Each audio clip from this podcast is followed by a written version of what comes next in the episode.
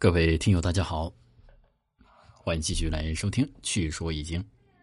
那接下来呢，继续和大家来啊，通过易经的学习啊，把这个易经中的精髓，或者说易经的最通俗的方式来告诉大家。因为这本书啊，非常的难以来进行呃解释啊读懂啊，因为常人读这个书啊很费劲。所以呢，历代的大家都在研究它。今天呢，和大家分享的是《易经》里教我们这个人生啊，要学会节制。人生在社会里，不可能想干什么就干什么，想说什么就说什么。有益于身心的事要多做，那么无益身心的事莫为。强调的是做人要有节制。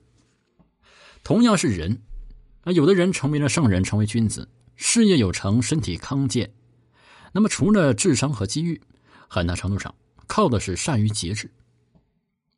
可以说，一部《易经》主要是教人如何的尽德尽业、处事为人，而并非战问吉凶。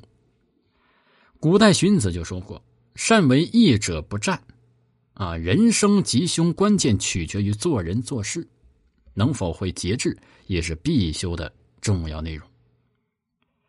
而且《易经》里头不少思想啊，都是有这个节有关的。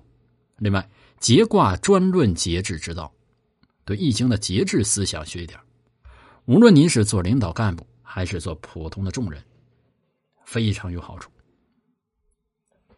节卦的主题只有七个字啊，叫七字节，亨，苦节不可贞。节卦象象征什么？象征着节制。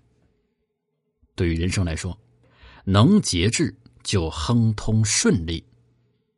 那么这句话怎么解释呢？苦节不可真，什么意思呢？好，下期里给你详细的解释。